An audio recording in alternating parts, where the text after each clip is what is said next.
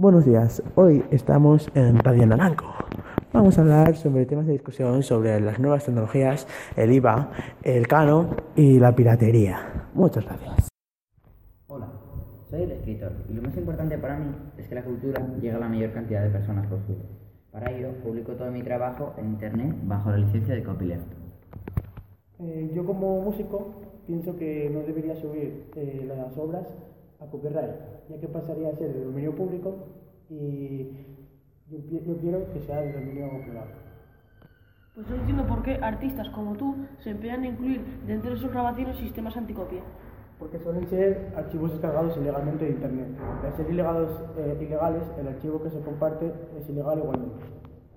Eh, yo no estoy de acuerdo con lo, con lo que tú dices porque yo me descargo todas las cosas gratis por el emule o el torrent o todos estos programas y no me supone ningún problema descargármelo sin pagar, pero no entiendo por qué tú estás de acuerdo con que hay que pagar un impuesto.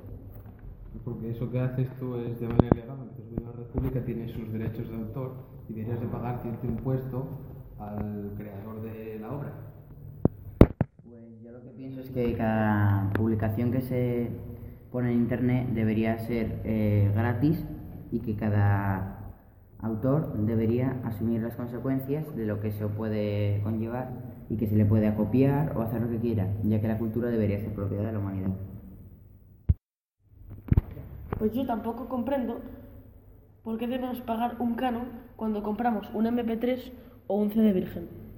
Sabes, por ejemplo, cuando compramos un MP3, el que hace ese reproductor de música tiene que pagar derechos de autor a los creadores de las canciones. Como por ejemplo, un, una televisión eh, tiene que pagar a la gente para los derechos de imagen y luego ese impuesto va recaudado para eso. Ya, pero yo que me las puedo descargar gratuitamente, no estoy de acuerdo con lo que tú dices porque si la cuelga en internet, el, el músico, el compositor, ya sabe que ese contenido va a estar disponible para todo el mundo de forma gratuita y no hay que pagar nada por ello. Está colgado en internet, pero de manera ilegal, no lo cuelga el músico, lo cuelga alguien que lo compre y luego lo sube a internet de manera ilegal. Pero si lo sube a internet, está al- en la mano de cualquiera eh, descargárselo gratis. Sí, sí, por supuesto, pero no lo subió el, el músico, el músico, el creador, que es, que es el que debería de subir.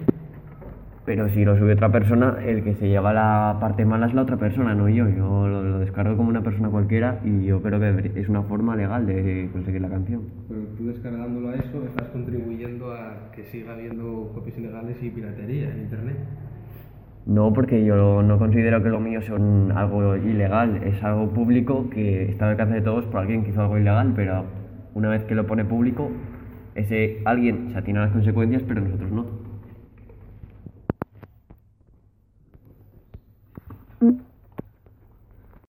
Yo no entiendo por qué los, que los usuarios de las redes P2P se descargan canciones ilegales de, de Internet y los artistas no ponen en, dominio público sus obras sin tener, que, sin tener que impedir que las otras personas puedan escuchar sus obras.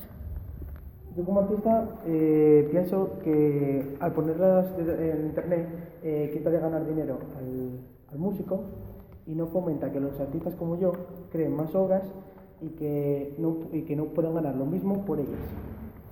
Pues yo creo que las obras deberían ser de dominio público para que toda la población pueda llegar a ellas.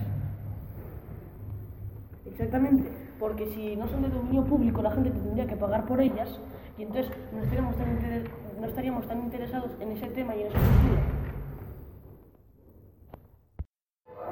Yo pienso que al descargarte cosas de las redes peer-to-peer no, y no descargarte el software original, te estás exponiendo a problemas como descargarte malware sin el conocimiento de ello y que, por ejemplo, el software que te descargues no esté, o sea, no se procese bien y no funcione. Es cierto, pero ¿es que acaso esto supone un mayor problema o es una solución para mantener a salvo nuestra información? En el mejor de los casos, para aquellos que estén decididos a violar nuestra intimidad y nuestros datos, están solo un pequeño inconveniente. Muchas veces centramos el tema seguridad en lo más básico, es decir, en las posibilidades de que a través de dichos archivos bajados mediante estas redes nos puede entrar un virus, pero este problema, que ya de por sí es grave, no es precisamente el que más lo es, y además con un buen antivirus y tomando las correctas medidas de precaución, como puede ser por ejemplo analizar todos los archivos que descarguemos antes de ejecutarlos, es muy fácil de controlar y no deberías tener ningún problema. Hoy estamos ante un nuevo caso de piratas informáticos. Vamos a hablar con él. Eh, bueno, yo no soy un pirata informático, soy un hacker sombrero negro y yo considero que lo que, lo que yo hago no es ilegal, porque yo lo único que hice fue descargarme música que estaba colgada en internet. Y yo no le robo a nadie sus publicaciones. O sea, que tú consideras que no es ilegal. Eh, yo considero que no es ilegal, porque si está en internet es que está abierto a todo el mundo. ¿Y tú crees que no deberían detenerte por eso? Yo creo que no me deberían detener por eso, deberían detener hasta la policía en todo caso, porque todo el mundo ha descargado alguna vez algo de internet. Bueno, aquí hemos hablado con el pirata informático. Y ahora vamos a hablar con un representante de SGAE. Bueno, yo creo que lo que ha hecho este piratilla que es que pues se ha descargado cosas ilegales que él no considera ilegal para nada, pero está contribuyendo a que los demás piratas sigan subiendo más archivos a la red para estar al uso público. Eh, y a eso, o sea, para, descargando música, ¿a quién hace perder dinero? Yo creo que nos hace perder dinero a los representantes de las GAE y a los músicos que ponen derechos de autor y copyright a sus obras. Muy bien, muchas gracias. Eh, buenas, eh, Jaime. Tú como novato en el mundo de la música, ¿cómo ves que se descargue eh, tu música ilegalmente de internet?